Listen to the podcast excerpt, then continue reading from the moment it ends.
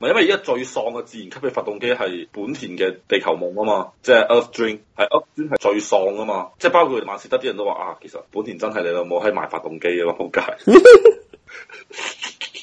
唔係因為啲人成日話啊嘛，乜本田就係熱門商人啊嘛，點解？就係買發動機送車啊嘛。所以喺中國其實你買車咧，最閪抵買就買本田，即係飛度嗰部最閪抵買嘅。因為點解咧？因為飛度嘅上市前嘅策略係我哋公司同佢一齊做噶嘛，係我以前同我哋公司同佢一齊做噶嘛。咁嗰陣時我哋係即係佢哋本田啲人自己講，講起本田啲人自己講就話，我哋揾日本咧去買佢嘅發動機同埋即係佢動力叫動力總成系統，即係發動機加變速箱。嗯，佢就話呢兩嘢加埋都成七皮幾嘢啦。我哋部車先賣個七萬九，你話仲唔係買發動機送車？咁點解佢成本控制得咁差？唔係成本就真係咁閪先進嘅，就係要買咁閪貴啊嘛。但係你飛度你冇可能賣十幾萬啊嘛，十幾萬有閪人買你飛度啊仲。都唔一定嘅。如果你講到咁閪先進，咁 Tesla 都賣到好閪貴啦，係嘛？喂，中國人係唔會為先進埋單嘅，中國只會為型同埋為為啲可以直接感受到嘅先進埋單啦。譬如話你乜你有咩盲盲區檢測啊、自動停車啊、自動剎車啊，係啊呢啲嘢佢就會願意埋單咯。但係你話乜發動機有幾先進，我點點閪知啫係咪先？所以到最尾佢哋係蝕鳩住錢買飛度咯，反正買一部是一部，買一部是一部。喂，咁如果俾你揀，即係豐田、本田同埋萬事得個排名係點？即係，比如果一個普通消費者，我想買車，啊！應該先考慮邊個牌子？唔係呢啲睇你傾向性咯。如果你想呢部車真係就係你阿媽揸唔爛嘅話，肯定就買豐田，你諗都唔使諗噶。跟住咧，本田咧就係、處於兩個牌子中間咯。佢又有技術，又揸唔難，又質量都幾好，就冇咁易爛咯。只要你老豆揸本田，你知啦，本田質量其實都係好閪好嘅。嗯咪日本車全部都好啦。但係未至於話去到好似豐田咁喪心病狂咯，質量好到誒。跟住萬事得咧，就係佢係好有性格嘅。其實萬事得就，反正我部車就整成咁噶啦。我又唔需要你你啲消費者點諗嘅，反正我就係整部咁樣嘅車，屌你買買買就買，唔買就走啦。係啊，就係、咁樣樣嘅。因為咧，我哋做咁多個廠家嘅研究咧，我哋從來都未試過係話，即係佢佢哋會咁樣樣，佢就話，因為我尋日問佢哋，我話其實你哋有冇話瞄啲咩競爭對手？跟住佢哋話冇啊，我哋冇競爭對手，我哋自己賣俾自己嘅啫。即係因為所有嘅車佢全部會即係競爭圈噶嘛，嗯，咁佢話我哋唔識噶，屌我就自己賣俾自己嘅咋，咩叫自己買俾自己？冇啊咁就係佢話市場上就有一班咁樣嘅人，我就賣俾佢哋嘅咯。佢話呢班人一定會買我哋部車嘅，佢哋冇第啲選擇噶啦。佢話唔至於冇第啲選擇啊。雖然我覺得萬事得真係幾靚嘅，但係唔至於冇第啲選擇。唔係，即係喺佢佢所處嘅細分市場嗰度咧，又靚操控又可以去到成咁嘅咧，係冇第二部車嘅，係冇可能有第二部車嘅。我我聽佢哋消費者講話，一點五嘅萬事得三加速感受仲好過一點五 T 嘅思域。咁你諗下二點零嘅萬事得三嘅話，咪就飛起身啦。唉，你呢啲你問我之後，我屋企就有一部，嗱我嗰個高級版嘅係 S P 廿三或者 S P 廿五啊，搞唔清楚，我唔知咩嚟中相當你理解成一個跑車版嘅萬事得三啊，係咪生得好似招財貓咁樣啊？哦唔係佢同萬事得三一模一樣樣啊嘅，同普通嘅哦係冇分咁低別，調，係啊佢就寫住 S P 廿廿三 S P 啊，就貴價版，不過我估中點解會。中唔係我係冇乜特別嘅感受嘅，係幾好啊！但係我又唔會覺得係即係令我好驚豔咯，又唔會有呢個感覺。唔係佢依家最新嗰款萬事得三咧，佢有一個叫 GVC 嘅調校定係平衡系統啊，嗯佢係咧高速劈彎嗰陣時咧側傾好閪細嘅，啊即係佢重新去調節翻你四輪嘅扭距啊，即係你比如話你劈急彎嗰陣時候，佢唔知邊邊嘅扭距，即係內側嘅扭距定係外側嘅扭距係會唔一樣嘅咯，佢係可以做到成咁，所以佢佢佢佢劈彎嗰陣時咧。佢嘅側傾係唔犀利嘅，所以會覺得你整個駕駛體驗咧係你係好平穩嘅，但係又好閪靈活。所以尋日啲消費者即係就算係嗰啲唔願意買啲人都話，佢話你乜萬事得三啲操控真係係秒閪爆同級別嘅。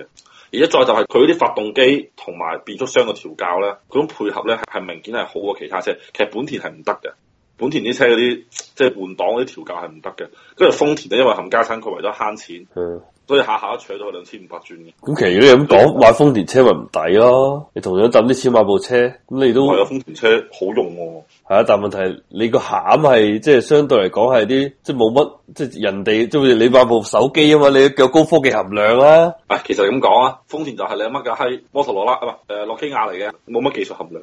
咪咯，咁你做咩要嘥啲錢買部冇技術含量？你又唔係平過人係嘛？你而家買啲高科技含量多啲㗎啦，又靚啲。唔係高科技意味著唔穩定喎、以我揸呢個萬事一三，即係依家都揸幾年啊，都四年啦，冇咩唔穩定。誒、你呢部萬事得三係咪就係運動系列嗰部啊？係咪叫 S 啦？唔係喂，佢呢個係改版之前嘅，就係、即係升升前。總之就係依家萬事一三嗰個樣之前個款，就係一應該一三定一二年嗰段時間，即係水尾咯，係啊，就最後一步，即係佢改版之前嘅最後一步，之後就全部哦變晒新款啊嘛。蒸池啊嘛。但係嗰部車都好好揸喎，聽講。喂，你係咪揸慣咗寶馬？屌你！唔係我感覺唔得到咩特別好，因為你頭先你講嗰啲咧屬於係低級版，我揸個高級版嚟，所以我就話你係咪因為你揸慣咗三一六，唔係冇乜關係嘅。我你只揸係 M A 佬嘅感覺同埋揸三一六感覺一唔一樣咯？唔一樣，唔一樣。可能如果你夾硬要講好揸，都係萬事得好揸啲嘅。但係咧，佢嘅整體感受同埋哦 Benz 寶馬有少少唔一樣嘅。特別寶馬佢俾你一個好沉穩嘅感覺嘅。喂，啊我知，所以我尋日先同我客戶講，我就話其實雖然我聽好多人都講得好好揸，但係我都係會唔會買萬事得三。佢話點解？我話日本車全部有一個問題就係油門好輕，嗯，你係咪輕輕一點嗰部車嘅油，嗰部車就好靈敏咁衝出去啊會？佢唔單止呢個問題，我頭先話好沉穩感覺，唔單止係油門嘅輕重，佢跟住就係轉向嘅時候，佢會太明太敏感啊！日本車轉向太敏感啊！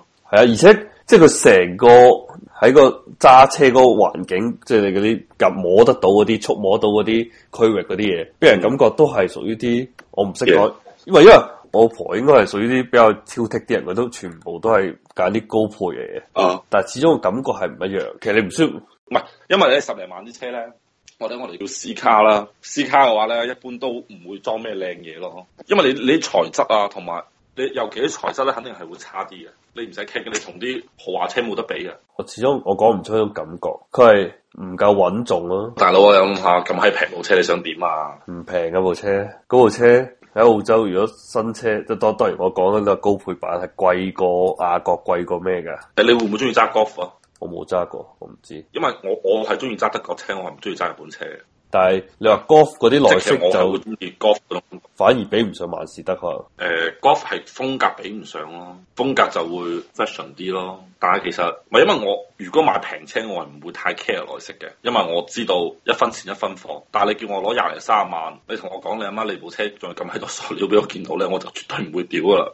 如果你叫我十零萬買部車咧，其實塑料多啲就多啲冇所謂，但係啲塑料唔好硬骨骨咯，唔好搞到好似你乜捷達咁樣樣就 OK。咁 golf 又唔至於，唔係因為我係比較清楚呢啲嘢咯。仲有另外一點講就話，屌啲內飾都自己換噶嘛，所以我我其實唔會太 care 咯。咁但係如果我真係十幾萬買部車翻嚟，其實我我最 care 其實都係駕駛嘅感受咯。所以其實我會係 prefer golf 嘅，但係咧你諗下 golf 全世界都知， 加佢個差質量好閪差啊嘛，成日喺度爛。屌你老母！要整幾支嘅電動箱，我屌你老母！喂，咁點解我唔好明？如果佢質量咁差，仲有咁多人買嘅？個個可能都駁論佢唔到咯，我想問下佢質量差係 Golf 差定係成個 Volkswagen 都差？成個 w a t s a 都差。因為其實我之前真係好閪想買，我同你講個途銳，因為澳洲係好閪抵嘅，六萬幾蚊唔。係佢閪啊閪係咧，佢用個變速箱，但係咧就係、中國用緊個變速箱咧係乾式雙離合，但係外國用嘅係濕式雙離合。濕式雙離合咧係冇咁易爛嘅。哦，sorry 我講錯咗，嗰陣時德國佬響中國上 DSG 嘅時候，賣俾美國佬啲車係全部唔上 DSG 嘅，全部都係上 AT 嘅，係上六 AT 嘅。即係其實佢用嘅波箱係唔一樣，因為佢知道自己波箱仆街，係所以你你到時候你一定要查就係話，如果你話大眾啲屌閪車咧，一定要睇佢係咪 DSG。係咁啊！屌，如果依依家咪全部都係嘅。唔一定嘅，就算 DSG 佢都分兩種，一種乾式 DSG，一種係濕式 DSG。乾同濕啊，即係 wet 同 dry 啊。咁佢要 wet 定要 dry？啊要買 wet 嗰、個， 係啊，你要買 wet 嗰、個，你唔可以買 dry 嗰、個。dry 嗰個咧，成日係會爛嘅，誒，而且係爛閪硬你，你唔需有，你你係唔需有呢份心理嘅，一定會輪到你嘅。即係你意思係話佢買車每部車都有兩個版本，你就話你唔係，喺中國全部係用 dry 嘅。如果你俾我買嘅話，golf 嗰個我就會買一一點四 T R 拉嘅手波咯，我唔會買自動波咯，因為自動波真係即係全世界都知佢一定會會閪咯。但其實 golf 嘅內飾係真係係好過同級別嘅車，呢個係毋庸置疑嘅。所以你叫我揀 golf 定係揀萬事得三，我一定會揀 golf 咯。而且我都中意 golf 嘅嗰種外形設計，唔係大眾嗰啲設計其實我都幾中意嘅，我就係唔中意帕薩特同埋邁騰嘅啫，同埋速騰咯。唔係好似 C C 我呢都好中意啊，我即係啲扁扁地嗰種感覺啊，扁扁地跟住直線好多啊喂，等先，我想再問清楚問題。你頭先話 Golf 好多問題，咁譬如你頭先對嗰啲咩帕薩特啊、邁騰啊、CC 嗰啲有冇問題啊？嗰啲車不過哦嗰啲我反而冇聽講過喎，有，因為我做陶醉就都唔算係佢哋唔係大眾委託咁，其實佢相對競爭對手，陶醉肯定係進口啦，呢個唔使傾啦，跟住都冇聽講話陶醉質量有咩問題咯。誒、哎其實好閪簡單買車，因為佢中國係汽車之家噶嘛。跟住咧你乜上汽車之家睇咪得咯？睇乜嘢？冇啊，咪就話變速箱咯，你就手變速箱、途锐變速箱論壇，嗯，跟住就有冇人屌柒佢啊就有冇人屌柒佢。咁會唔會做？都可以揀啲嗰啲咧就唔得噶，唔係因為其實真係好恐怖啊！因為我原先都係抱種僥倖心理嘅，即係覺得都係唉你乜一啲啲人會閪嘅啫。但係我嗰時聽下我哋嘅朋友一講爛三次你都冇， 食一次就要幾千蚊，而家整唔好啊，整唔好先閪。唔係你整得好都冇問題，佢仲要衰到整唔好。而家之前咧有個人買買部途安啊， 嗯，佢都話其實途安都係即係報修期間衰喺咗三次，跟住扎扎林買咗佢啦，即係無謂去蝕呢啲錢咯，我覺得。